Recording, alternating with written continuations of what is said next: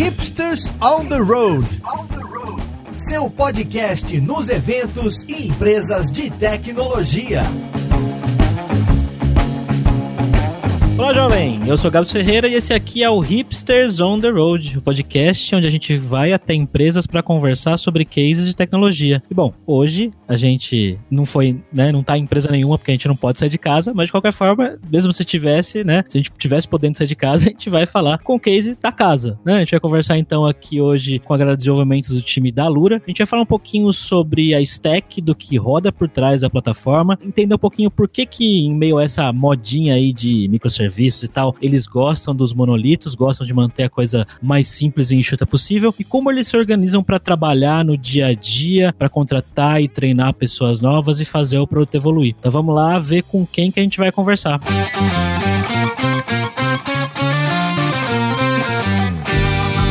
E para conversar aqui sobre tudo isso, a gente está com o cara que é head de desenvolvimento e produto na Lura, diretamente do interior de São Paulo, Sérgio Lopes. E aí, Sérgio, beleza, cara? Olá, Gabriel, e aí? Estamos também aqui com o Gesley Elois, que é desenvolvedor no time da Lura. Fala, Gesley. Tudo bom, Gabriel? Prazer estar participando. E estamos também com o Caio Bugorim, que é também desenvolvedor aí no time da Lura. Fala, Caio. Olá, pessoal, tudo bem? Obrigado pelo convite. Beleza, vamos lá. E para fechar o time aqui, então, para conversar com eles, eu sei que é uma pessoa que ama o monolito também, a nossa co-host aí, Roberta Arcoverde. Fala, Roberta. Ô, Gab, tudo bom? Prazer estar de volta. Sempre bem-vinda. Bom, vamos lá. É, quem conhece a Lura, pessoal, sabe que a gente é uma empresa que trabalha com ensino, né, com curso online, tecnologia e tal, mas por trás disso tudo, né, tem toda uma infraestrutura, uma estrutura de código aí para fazer essa parada toda funcionar. Então, vocês podem contar um pouquinho sobre o que, que a gente tem de software rodando por trás da Lura e o que faz ela funcionar, né, o que faz ela rodar aí no dia a dia? Bom, a Lura hoje, é, acho que um dos grandes pontos fortes da gente, além de ter os cursos e tal, é que a gente tem uma plataforma própria de ensino, né? Então a gente não usa nenhum software de caixinha aí do mercado, a gente desenvolve internamente, é, até porque quando a Lura começou, muitos, muitos anos atrás, era difícil encontrar um, é, um software, um LMS interessante e tal. Quem é da época lá do Moodle lembra a confusão que era é, usar aquele negócio. E a gente desenvolveu o nosso próprio e ao longo dos anos isso foi até um. A gente hoje encara isso como um ponto muito positivo, né? A gente consegue controlar bem a experiência do usuário é, e a gente consegue customizar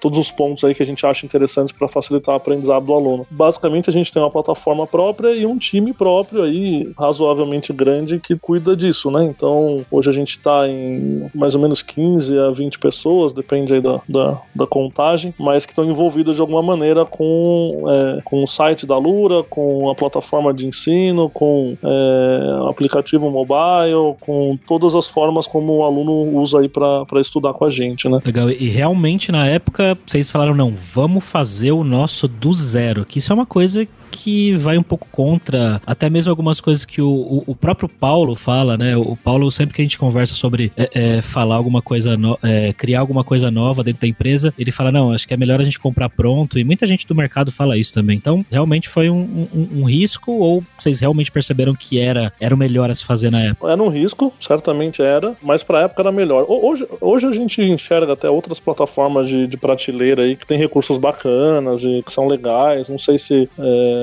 se hoje um, um, alguém abrindo aí um, um, concorrente da Alura faria sentido fazer tudo do zero. Ao mesmo tempo, pra gente, né, quando a gente abriu a Alura lá no começo, a gente tinha oito cursos, né? Foi a primeira versão, nem chamava Alura ainda, ela Kaelo Online. E para esses oito cursos, certamente uma plataformazinha simples e, e, de mercado e tal, até faria um sentido, porque era pouco aluno, pouco curso, não tinha muita, muita coisa que a gente entregava naquela época, né? É, só que o fato da gente ter começado a nossa própria plataforma fez com que ao longo dos anos, né, hoje, por exemplo, eu não trocaria minha plataforma por uma de, de mercado, mas nem, nem, nem sonho, porque a gente tem muita coisa implementada ali dentro, em cima dos nossos processos, em cima do, do que os nossos alunos precisam, em cima do que a gente enxerga de valor como produto. Então a gente tem uma ideia de produto para lançar, ah, vamos lançar um tipo de curso é, diferente que segue um, um, outro, um outro fluxo aqui. Poxa, a gente customiza a plataforma e entrega. Uma plataforma de prateleira seria mais engessada, né? É, mas claro, claro, hoje a gente é uma empresa, né, a Lura é uma, uma, empresa grande, a gente tem milhares de cursos, tem dezenas e dezenas de instrutores e centenas de pessoas trabalhando, onde justifica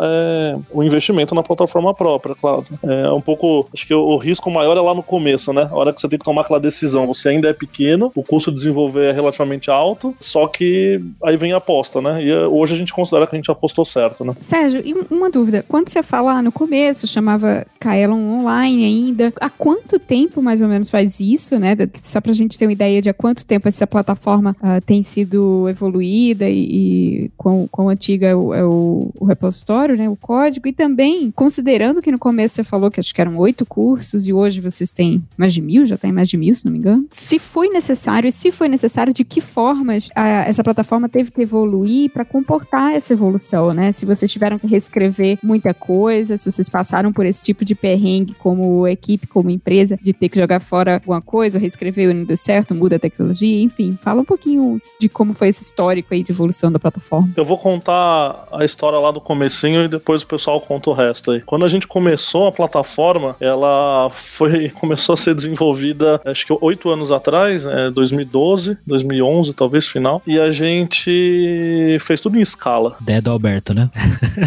agora, agora, em 2020 a gente pode falar sem, sem problema, porque ninguém usa escala mais, né? Sei, sei lá.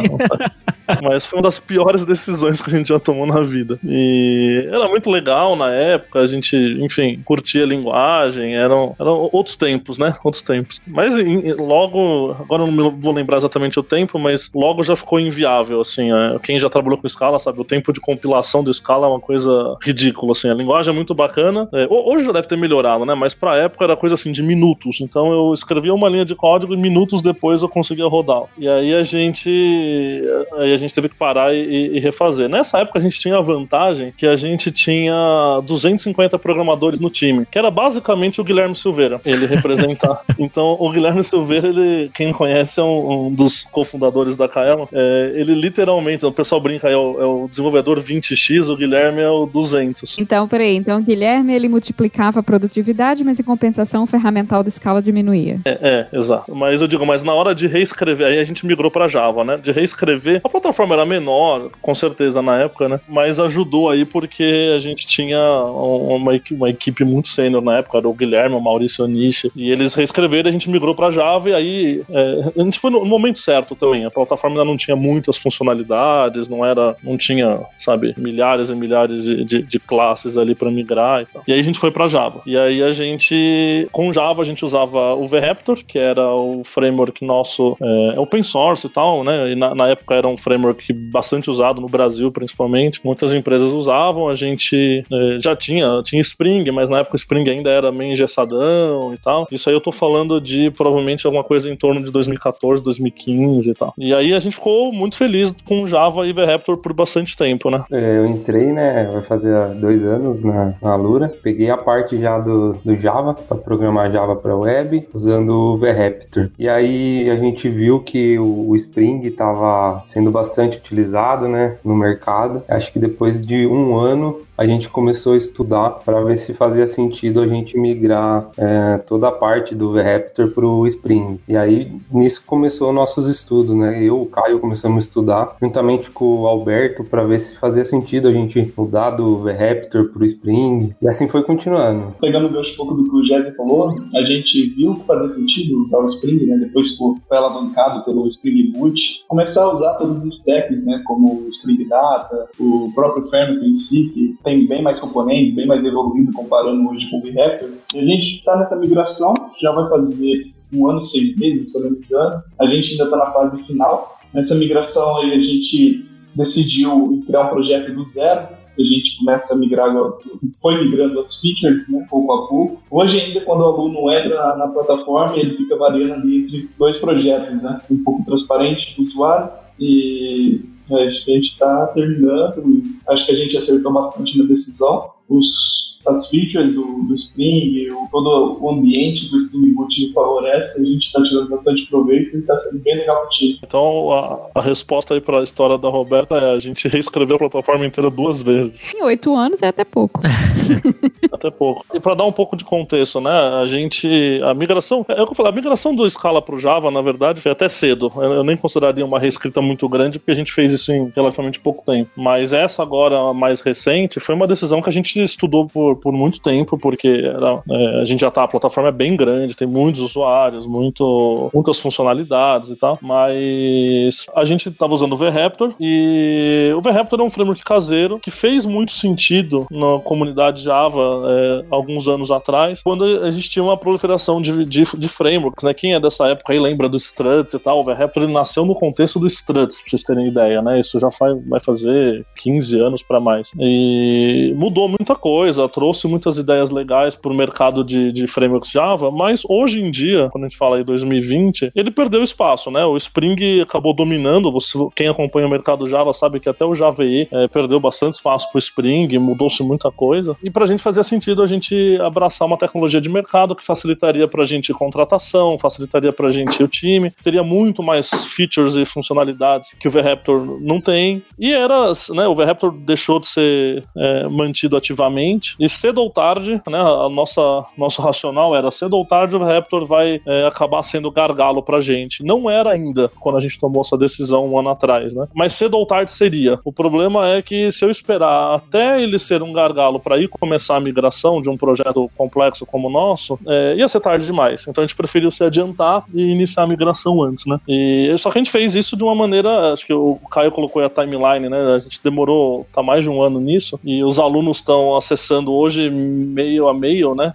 É, tem telas que estão numa aplicação, telas que estão em outra, porque a gente foi fazendo isso é, on the fly mesmo. Então a gente não parou tudo e foi fazer a, a migração. A gente foi entregando valor ainda com coisas novas. Todas as funcionalidades novas do último ano e meio sempre eram desenvolvidas no, na versão Spring pra gente. Enquanto isso, em paralelo, a gente ia migrando coisas antigas de pouquinho e roteando as coisas para aplicação nova, enquanto o aluno não percebia, né? Acho que ninguém percebeu que a gente está um ano e meio em migração de, de aplicação. E gente foi entregando, né, sem parar o desenvolvimento e entregando aos pouquinhos. E agora a gente está na fase final aí, como, como a gente estava falando. Bom, legal, cara. É, fora a parte da migração, o que, que vocês têm hoje em dia dentro da plataforma que é meio gargalo, assim? Que é alguma coisa que sempre tem que ficar de olho, alguma coisa que rola alguma dificuldade para desenvolver ou para deixar redondo? Tem alguma parte do sistema que é assim? Hoje é, não sei se todos sabem, a gente tem uma parte de da Lura Corp, que é, né, que é a Lura para B2B. Então hoje a parte do B2B B2B, como tem bastante relatórios, é uma parte onde a gente tem bastante gargalo. A parte de relatório é difícil é, é, é fazer os relatórios? O que que pega? Não é difícil, é, é mais, como posso dizer, a gente tem muitos, muitas informações, né, que a plataforma dá pra gente. É o aluno fazendo cursos, o aluno respondendo às atividades. Então a gente tem que segregar tudo isso para poder sim dar as informações pro gestor, para a pessoa que pede os dados pra gente diferentes, né, para ver o acompanhamento do aluno, ver o que, que eles podem passar para o aluno. Então, como, como a gente vai se é, segregando essas informações, eu acho que é isso onde que vai pesando, a gente vai salvando muitas coisas e a gente tem uma quantidade enorme de desinformações inseridas no banco, então acho isso vai pesando para a gente fazer as consultas e tudo mais. Entendi. Bom, isso que o Jéssica falou, você aí ouvinte, B2B, né? É, é, seria a Lura para empresas, né? A Lura, além daquela parte que você conhece, né? Que você entra no site da Lura, que você se cadastra e, e vê as aulas e tal. Existe um outro tipo de plano para quem tem uma empresa e quer contratar para os funcionários, né? Para o pessoal, para o time assistir às aulas. Você contrata, né? Fecha um, um tanto de licenças, distribui pra, entre as pessoas do time, né? Da, da empresa para usar. E aí depois você pode ver quem está fazendo o curso, quem não está, se as pessoas estão respondendo os exercícios. Né? E aí eu imagino que vocês devam estar tá trabalhando em uma série de, de maneiras de deixar esses dados legais para as pessoas e aparentemente tem coisa demais, né? Da onde saem as ideias do que as pessoas querem ver, que relatórios montar? De onde vem essa demanda? Vocês escutam as pessoas mesmo ou vocês vão montando de acordo com o que acham que faz sentido? Geralmente, esses pedidos, né, como a, quando a gente vai fazer uma feature, né, a gente se baseia muito no nosso time comercial, que lida bastante diretamente com o cliente. Por exemplo, tem assim, a, o pessoal de B2B, a, o pessoal de, de Customer Success, né, da, da Luna, que estão em contato direto com gestores. Quando uma empresa contrata, eles fazem um onboard, mostra tudo a, a, a Lura para eles, explica as funcionalidades do Alura Corp, que é que já estava comentando. Com o diálogo entre eles, é surgindo dúvidas no dia a dia, vai ah, seria legal ter isso, seria legal ter aquilo. Então a gente está sempre anotando, sempre deixando no radar e junta todas essas ideias, pensa, tem o Natan, também que é o time, ele é do time X da Lura, e depois fez uma pesquisa, juntou alguns gestores e chegou numa feature, ou várias features no caso, e que a gente começou a implementar isso. Então, a gente coleta bastante feedback do pessoal, do que usa, depois a gente faz teste de usabilidade, faz teste de, de negócio, se aquilo é válido para as empresas ou não, e depois a gente começa a estudar isso. Né? Então, a gente ultimamente está seguindo um pouco esse processo. Então, vou pegar esse gancho e já perguntar como que o time, que o Sérgio comentou que tem hoje entre 15 e 20 pessoas mais ou menos, dependendo de como se conta, como que vocês se organizam para resolver, para tratar de backlog backlog mesmo, assim, por quais funcionalidades vocês vão fazer primeiro, como essas funcionalidades vão se dividir entre o time. Vocês falaram que tem demanda que vem do comercial, tem demanda técnica, né, como é o caso da migração para Spring. Eu imagino que tenha correção de bugs também, que é outra fonte de demanda, e deve ter outras de gente pedindo features ou de alguém também tendo ideias. Eu não sei se vocês têm um gerente de produto que é responsável por isso, mas de que forma que vocês se organizam hoje para tratar e, e, priorizar e resolver o que está no backlog? Vamos contar um pouquinho da nossa estrutura, então. Eu, Sérgio, sou esse papel aí de, de head de produto ali, eu que, eu que organizo essas pessoas todas, né? E aí, como que a gente se divide ali embaixo? É, o nosso time de, de desenvolvimento aí, Java mesmo, a gente tem 10 pessoas de back-end, front-end, o que cuida da, da plataforma. Aí nós temos mais três pessoas no time de mobile, a gente tem as aplicações para Android e iOS nativas, que são mantidas por essas três pessoas. E a gente tem mais três pessoas no,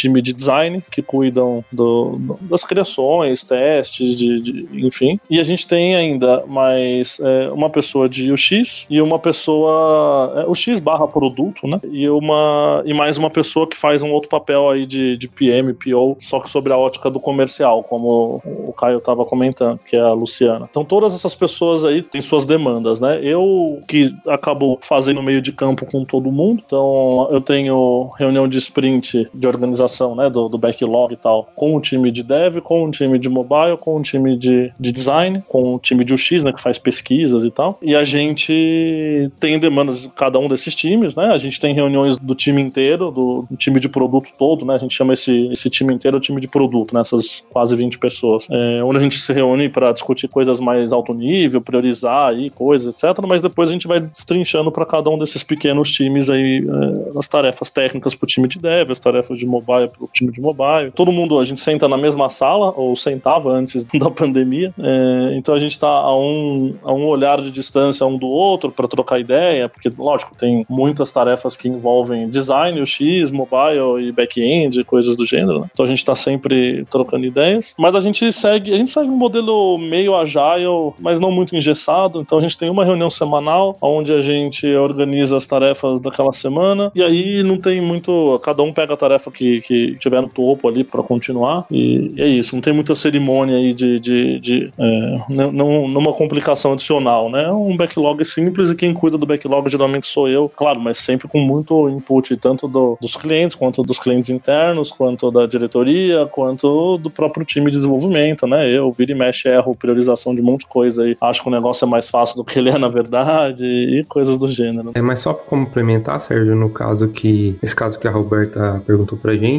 específico da tarefa do Corp, é uma, é uma feature nova que a gente fez. A gente pegou, por exemplo, um desses 10 desenvolvimento, desenvolvedores que a gente tem hoje, pegou um pessoal que foi fazer a parte do Corp, junto com, pegou um, um pessoal do X e um design, então acho que a gente separou. E também ficou as outras pessoas também cuidando das features novas, então a gente fez essa separação. Bem lembrado, bem lembrado. É, a gente não trabalha com squads fixos, né? Aquela coisa que hoje tá muito na moda de, ah, eu tenho um time que cuida só disso daqui, mas a gente costuma se organizar em. Poderia ser pequenos squads, a gente chama de projetos, né? Então tem um projeto ali multidisciplinar que envolve um designer, um X, três programadores, é, aquele projeto é entregue em, sei lá, três meses, quatro meses, depois esse time se desfaz e a gente pode se reorganizar em outros times para outros pequenos projetos, né? A gente não tem é, ainda hoje, até pelo tamanho do time, é, squads muito bem definidos de, ah, esse cara aqui só trabalha com a LuraCorp pro resto da vida, por exemplo. Né? Isso isso a gente não faz ainda. E me parece que a hierarquia do time ela é bem horizontal, né? Pelo que vocês falam, é, eu imagino que deva ter lideranças dentro dos squads, mas vocês não têm um, um tech lead, um, um, gerente ou algo do tipo? Não, e, e, até nesse, nesse pequeno squad que eu falei para você, a gente não tem um líder de squad, não. Era,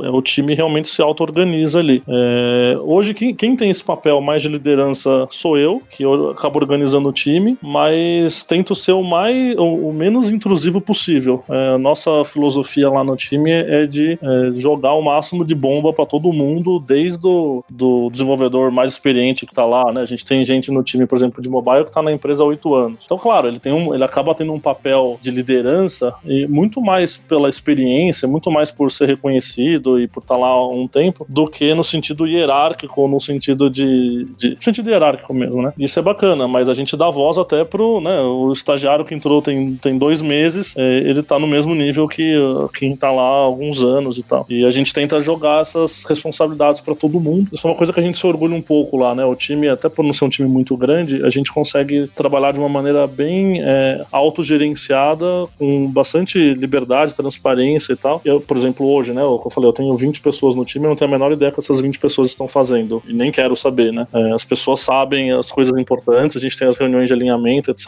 Mas todo mundo tem autonomia para se autogerenciar e, e se priorizar as tarefas e priorizar o trabalho próprio ali, sabendo o objetivo principal do time. Então eu tenho esse, esse papel meu um pouquinho mais de direcionamento e depois o time todo ali se ajudando o tempo todo, né? Acho que o pessoal pode falar um pouco mais aí sobre o nosso dia a dia também. Como o Sérgio falou, o nosso time ele não tem hierarquia, né? Então todo mundo participa igual das decisões do, do dia a dia. Quando a gente tem que discutir alguma coisa técnica, é aberto para todo mundo, desde o mais experiente ao que entrou no time há duas semanas. Isso, isso que a gente sempre prega no, no nosso dia a dia, né? Que todo mundo participar, todo mundo ter voz para dar uma pitaco nas decisões técnicas, decisões de produto. Isso, isso é bem legal do time. Agora, uma pergunta. A gente tá passando por um momento. Bom, ouvinte, caso você esteja ouvindo isso aqui num, num, futuro distante, nesse dia que a gente grava esse podcast, no dia 7 de 4 de 2020, a gente tá passando por um momento aí onde as pessoas não estão podendo sair de casa, tá tendo que trabalhar de casa por causa do, da pandemia de, de coronavírus, né? E, e, eu vi muitas pessoas comentando, principalmente na live que a gente fez esses dias atrás. É, a gente fez uma live sobre trabalho remoto, a, a Roberta tava, inclusive, lá no YouTube da Lura, e algumas pessoas reclamando que tem chefe que fica microgerenciando, né? O tempo inteiro querendo saber o que as pessoas estão fazendo, inventando mil reuniões e, e, inventando coisas que antes as pessoas não tinham, agora que elas estão em casa só para colocar a pessoa para trabalhar ou algo do tipo, né? E, e, e, a gente vê aí na contramão o Sérgio falando que nem sabe o que as pessoas estão fazendo. Né? Então, como que se cria essa cultura, né? É, é, é tem alguma coisa específica que vocês fazem ou, ou treinam as pessoas para serem assim ou, ou, a coisa simplesmente acontece? É só uma cultura bem forte da empresa, né? Acho que é alguma coisa que, assim, quando a gente contrata já, já fica claro para a pessoa na primeira semana o jeito que a gente trabalha. É, é claro, né, nesse momento de trabalho remoto, a gente não é uma empresa remota em tempos normais, né? Ou pelo menos a gente não era, eu não sei no futuro, quando a gente for ouvir aí. É, hoje, dia, como disse o Gabriel, dia 7 de abril, a gente não faz ideia se a pandemia vai durar seis meses, seis anos ou seis dias. Então, é, a gente ainda trabalha com a possibilidade de voltar para o escritório, né? É, eventualmente. Então a gente está se adaptando, o trabalho remoto é complicado, a gente inventou alguns processos novos, então é, a gente está testando aí desde a, tem uma semana e pouquinho, é, fazer uma espécie de daily meeting por Slack, só pra gente ter uma ideia, ah, poxa, né, se eu tô com algum problema, se eu não tô, quem, quem que tá em qual cartão e tal, que era o tipo de coisa que fluía na sala meio naturalmente, como estávamos nós lá, os 20 na mesma sala, a gente meio que tava todo mundo ali, tinha uma ideia de, né, se alguém tava com problema ou não, levantava a mão, qualquer coisa do gênero. Então a gente tentou isso, mas pra ser bem sincero, é, não sei, é uma tentativa, a gente tem outras ideias aí de como mudar, mas mas pré essa mudança aí de, de trabalho remoto, é, essa cultura nossa de, de autonomia e de, de independência e de, de autogerenciamento, etc., é alguma coisa que vem, vem de dentro, vem desde a da diretoria da empresa. A gente nunca teve o perfil de microgerenciar pessoas, é, a gente não, não controla horas de pessoas, não, não faço ideia, né? Eu, eu, eu geralmente eu, eu, brigo quando eu descubro que alguém trabalhou um pouco além da conta, né? É o contrário, porque a ideia é a gente trabalhar o volume correto de, de trabalho. Mas as pessoas têm liberdade para chegar mais cedo, mais tarde, não vir um dia, vir outro e assim por diante. Claro, quando outras pessoas dependem dela para aquela tarefa, a gente pede que se comunique, né? Então, poxa, né? Eu, amanhã eu não vou vir porque eu tenho médico, então pessoa que está dependendo daquilo, você, dá um toque. Mas só isso, entende? Eu não, não quero nem saber a hora do seu médico, entende? Não, não, não, não é importante. Mas isso vem dessa cultura de confiança. E acho que isso é, é um ponto bem importante, sabe? É, eu acho que a gente não consegue trabalhar com um projeto, uma empresa, qualquer coisa desse tipo, sem ter confiança nas pessoas que estão lá. Se eu parto do princípio que a pessoa não vai trabalhar se eu não estiver de olho nela, é, significa que eu não estou confiando. E aí, se eu não confio nela para as horas, eu não confio nela para nada, não confio nela para ter acesso ao banco de dados, entende? Então, ou a gente confia nas pessoas de verdade e dá autonomia para elas, pelo menos é nessa nossa filosofia, né? É, ou a coisa não funciona, né? Então tem esse, esse lado da confiança e tem o lado também de que é autonomia. A gente tem que é, entender que as pessoas estão lá comprometidas para fazerem o seu melhor e muitas vezes o, o, a visão minha só de, de chefe ali não é a melhor solução para os problemas. Se eu já venho com todo mastigado e falando, olha, viu, tem que fazer isso deste jeito e acabou, corto toda a criatividade do time, toda a criatividade de, de se pensar em outros caminhos possíveis para aquele problema. E isso, nossa, o que mais acontece no dia a dia é eu ser provado que eu estou errado. Então, nas raras vezes onde eu tento dar uma opinião, geralmente é, é alguém já me mostra que a minha opinião, olha, Sérgio, se a gente fosse por esse outro caminho era melhor. E eu acho isso fantástico. É. Eu sempre falo pro time todo que de todas as tarefas que eu, como, como gestor, acabo tendo que fazer, que assim, no cenário ideal, é, eu poderia ir pra praia durante seis meses e nada iria acontecer, entende? Porque eu deveria ser completamente dispensável. O time tem que funcionar de maneira autônoma e de todas as tarefas que eu tenho, se alguém quiser opinar, se quiser mudar, se quiser puxar, falar, Sérgio, olha, eu acho que você tá fazendo errado ali a priorização do backlog.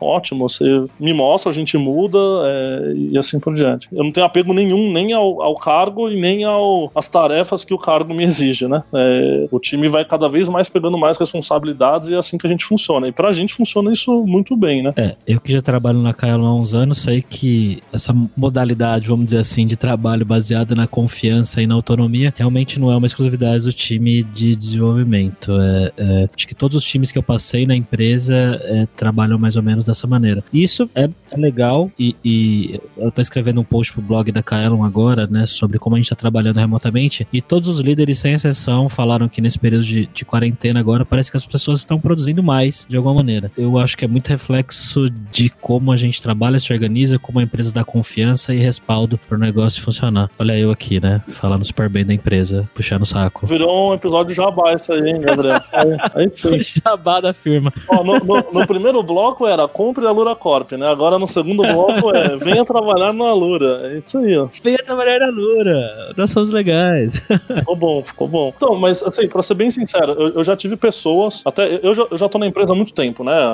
Sei lá, agora vai fazer 16 anos. É, já passei por vários times, o próprio time agora de produto aí, é, não deu três anos ainda que eu tô com eles. Então já, já cuidei de vários times diferentes, essa cultura que o Gabriel tá falando é alguma coisa que a gente tenta colocar no time como um todo, na empresa como um todo. Mas a gente já teve pessoas que não se adaptaram. Já tive pessoas que a gente contratou, né? E, e, e chegaram aqui e falaram, Sérgio, mas peraí, se você não me falar exatamente o que eu tenho que fazer amanhã, eu não sei o que fazer, eu fico olhando pra parede. E aí eu falo, cara, então não dá. Porque se, eu, se você exigir que eu preciso te falar todo santo dia o que, que você precisa fazer agora, é, aí não vai, não funciona. Não é essa nossa cultura. Então também não quero vender a ideia de que seja a cultura certa para todo mundo, para todos os times, para todas as empresas, né? É algo que funciona pra gente, é algo que a gente acredita que é um pilar forte da empresa, essa cultura, e a gente é muito feliz com isso. É, acho que também tem muito a ver com o tamanho da empresa e tudo isso, mas é, sei lá, né? Eu falava isso 10 anos atrás, que ah, isso é muito do tamanho da empresa, e a empresa multiplicou desde então e a gente consegue manter essa cultura. Então, quem sabe daqui 10 anos, na hora que a empresa for maior ainda, é, espero continuar com essa cultura e, e lógico, ajustes para a escala, mas, mas é um ponto, um ponto importante. É, é alguma das coisas que atrai as pessoas. Se você for ver o nosso turnover na Kaelon, colaboradores, comparado com o mercado, é, é baixo. As pessoas ficam bastante aqui por causa desse ambiente de. Não só esse ambiente de trabalho que permite com que todo mundo tenha voz e, e, e seja autônomo, mas também um ambiente de aprendizado, de evolução pessoal, que acho que é um outro assunto aí que a gente pode entrar também. Legal. É, pode falar, cara. É, só pegando o gancho, é, isso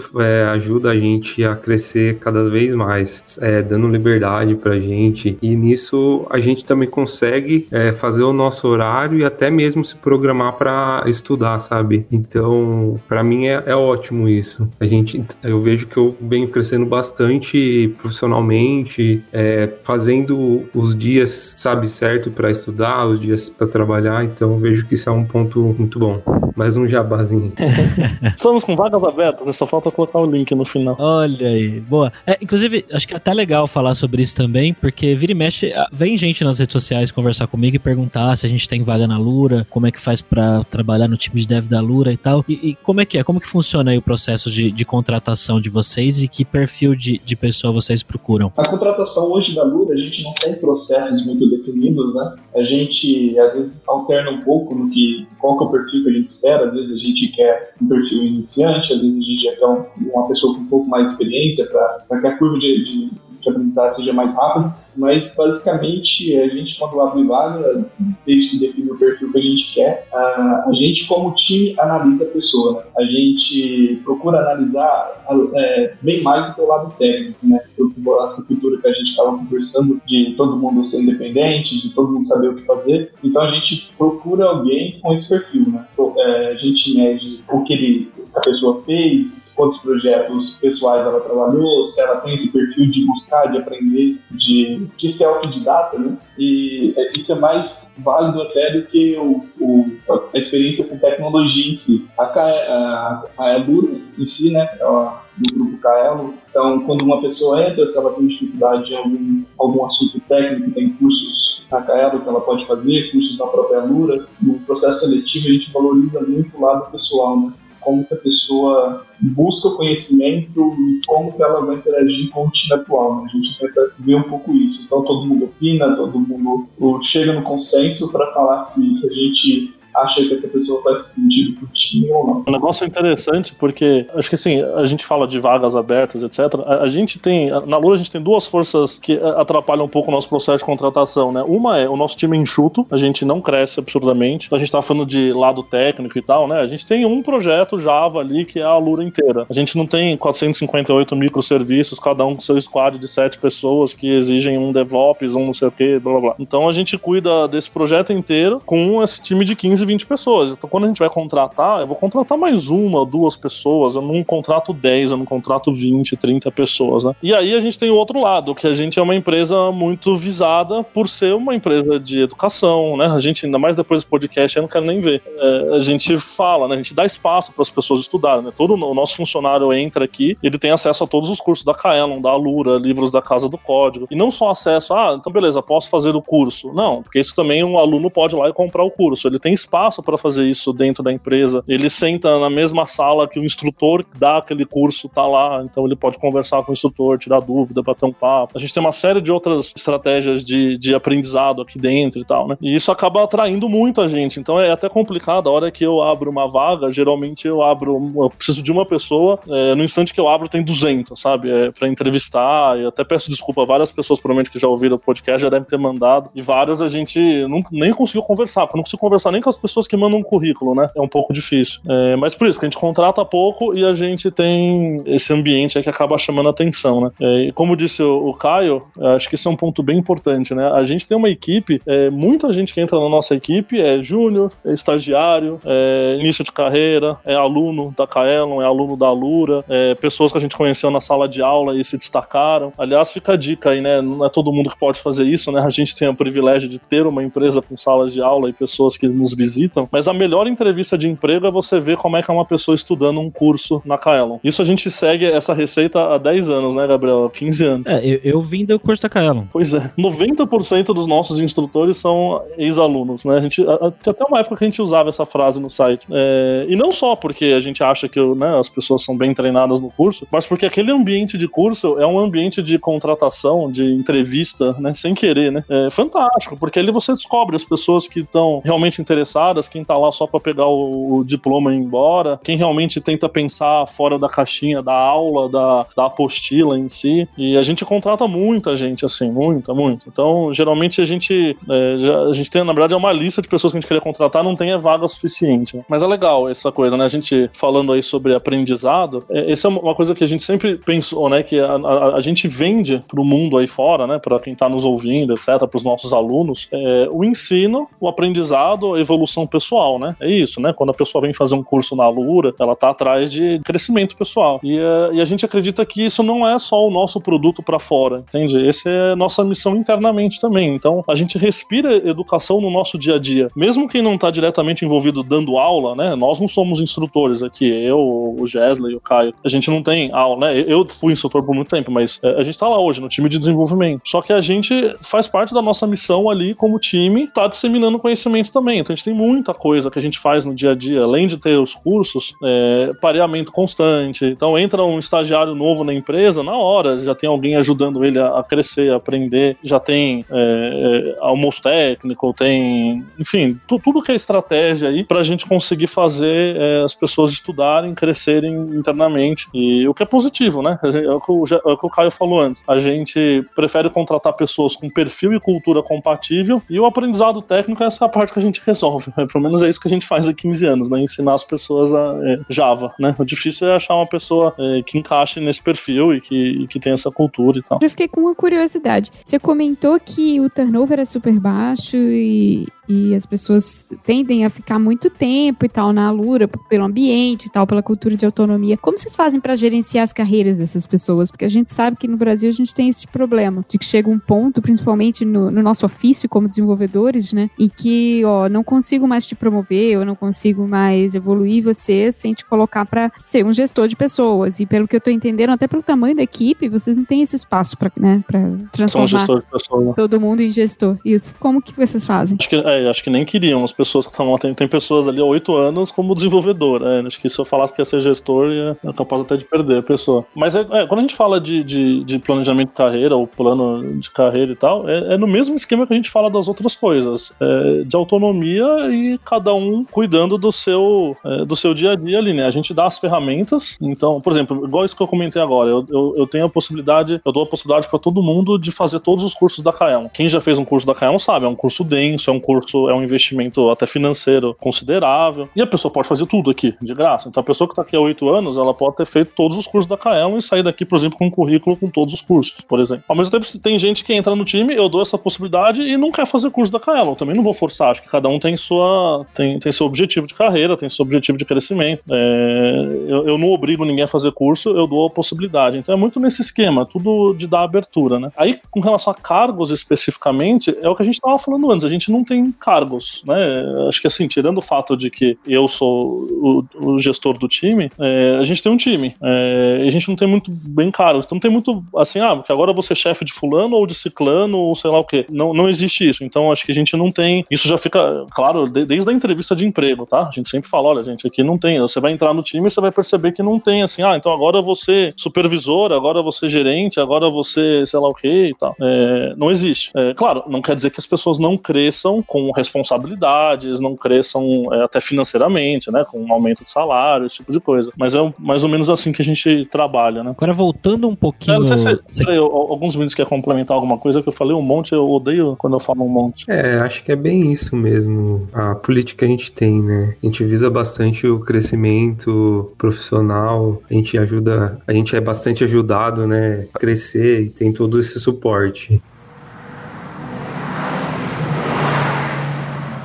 Agora, voltando um pouquinho pro produto, teve uma pergunta que eu queria fazer. A gente foi entrando em carreira, em Kaelon, em Alura, em como é a vida aí dentro, e eu acabei deixando ela passar. Mas o Sérgio citou aí agora há pouquinho que vocês optaram por trabalhar com monolito ao invés de criar um monte de microserviço, né? Eu imagino, imagino eu, que isso em algum momento recente da história do time deva ter surgido. Alguém puxar esse assunto, alguém querer. Como é que foi isso aí? Rolou isso aí? Por que, que vocês escolheram manter o monolito? Conta pra gente. Bom, o... só dando um pontapé inicial assim, o monolito se encaixa muito bem com o nosso domínio. Então, a única coisa que a gente vê que poderia ser um microserviço serviço seria a nossa parte de pagamento, onde os alunos é, fazem a compra do plano. Mas o, o, domínio nosso se casa muito bem com o monolito. Então é por isso que a gente consegue, a gente segue nele, né? Com o nosso domínio, como o Jess comentou, né? Por exemplo, curso está ligado praticamente tudo, né? Porque tudo gira em torno de fazer cursos na Lura, né? Fora o ensino,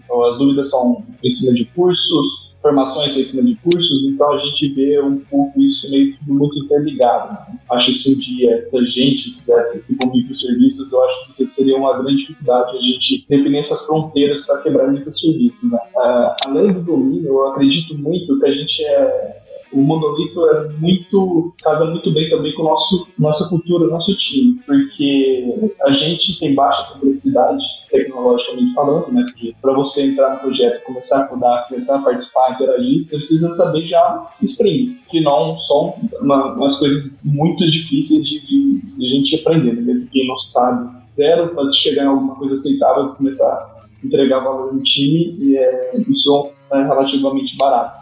Então a gente gosta de ter tecnologia simples e a gente, com isso, consegue reagir muito bem a coisas de produto. Então, a gente precisa de uma demanda maior de, de desenvolvedores novos, é mais fácil trazer para o time. Uh, se a gente precisa, precisa de, de parar alguma coisa e mexer em algo para se adequar ao mercado, adequar as features que, que vão surgindo, é mais fácil, porque a gente não tem complexidade de interagir com vários serviços, integrações eles, isso facilita bastante o nosso dia a dia. Então, acho que isso é uma das coisas principais que a gente gosta do, do monolito na, na Lua. E eu acho que o monolito é uma faceta de um, de um conceito muito maior, que é essa questão da simplicidade e a questão da gente manter a complexidade baixa, entende? Então, não só isso, né? Podia ser um monolito escrito em assembly, né? É, não ia resolver muito, ia ser tão complexo quanto. É, mas é isso que o Caio falou, a gente usar uma tecnologia, até uma das motivações para gente migrar para Spring de volta foi isso, né? Para ter uma tecnologia mais de mercado, a gente tenha um acesso mais fácil e tal, mais, mais gente usando. O esquema do nosso desenvolvimento ali, o nosso dia a dia de desenvolvimento preza pela simplicidade, né? Então a gente evita complexidades ali. Então até hoje a gente usa, por exemplo, o banco de dados relacional, apesar de, né, como o Jéssica comentou antes, às vezes a gente tem alguns gargalos importantes, porque pelo volume de dados e, e principalmente pela complexidade dos relatórios, né? Às vezes um relatório ele tem que varrer milhões e milhões de linhas. É, a gente tem algumas dificuldades, mas a gente está trabalhando para otimizar, cada vez mais a gente melhora a, a, os gargalos da aplicação, etc. Mas sem é, muito, muita, muita dificuldade aí, sem 350 milhões de ferramentas da modinha, sem é, ter que usar stacks bizarras, sem ter que ficar brigando por programadores daquela linguagem X que só tem três pessoas no Brasil que usam. É, a gente é muito pragmático nisso, justo com a ideia de entregar valor não só para o aluno mais rapidamente, mas como o Caio falou, às vezes para a pessoa também, para o nosso desenvolvedor, né? O nosso desenvolvedor consegue entrar no time com bem menos complexidade aí, bem menos dificuldade, é, e já sair produzindo e crescendo e usar esse ambiente para crescer profissionalmente e tal. É, a gente não precisa contratar desenvolvedores é, superstars que codam há 25 anos e escreveram o seu próprio compilador e só ele que vai conseguir entender o nosso código, sabe? É uma, é uma stack acessível e simples propositalmente. Qual que é o último jabá aí, Gabriel? O último jabá? O último jabá, geralmente eu pergunto para as empresas que vêm aqui participar do Hipsters on the Road se elas estão contratando. Eu imagino que nesse momento que a gente está passando agora, acho que vocês devem ter dado uma segurada nisso, né? Ou não? Agora, é, é exatamente abril de 2020, que é quando deve ir pro ar aí o, o podcast, é, a gente não tá com vaga aberta por causa justo aquela dificuldade que a gente falou. Como a gente tá remoto agora, a gente tá esperando um pouco para ver como é que a gente vai fazer para voltar pro escritório, porque a gente é um time primariamente presencial Aí. E aí, para não, não ter um, um, uma experiência ruim de já colocar uma pessoa nova e no olho do furacão com tudo isso, a gente tá segurando um pouco. Mas a gente tá sempre com coisas novas, a gente divulga e, e, e tal. Tem algum link específico onde a gente coloca as vagas, Sérgio? As vagas da, da Lura sempre vão pro hipsters.jobs. Então, sempre que a gente abre, a gente coloca lá. Beleza, então eu vou deixar o link do hipsters.jobs aí. Você que estiver ouvindo isso no futuro, dá uma olhada lá nas vagas, vê se de repente você se encaixa e vem trabalhar com a gente. Bom, gente, muito obrigado aí pela participação de vocês, foi, foi muito bacana mesmo. Ô, Gabriel. E você, ouvinte, que tá aqui mais uma vez com a gente, daqui 15 dias nós temos um novo episódio do Hipsters on the Road. Se você tiver algum case legal na sua empresa, alguma coisa bacana que está sendo desenvolvida aí, que você acha que mereça ser contado, entre em contato comigo aí no e-mail ou no meu Twitter. O link tá aí na descrição do episódio. Então é isso. Tchau, jovem.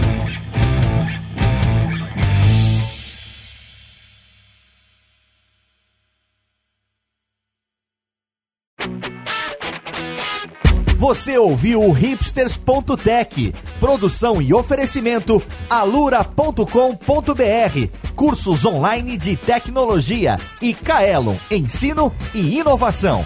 Edição Radiofobia, podcast e multimídia.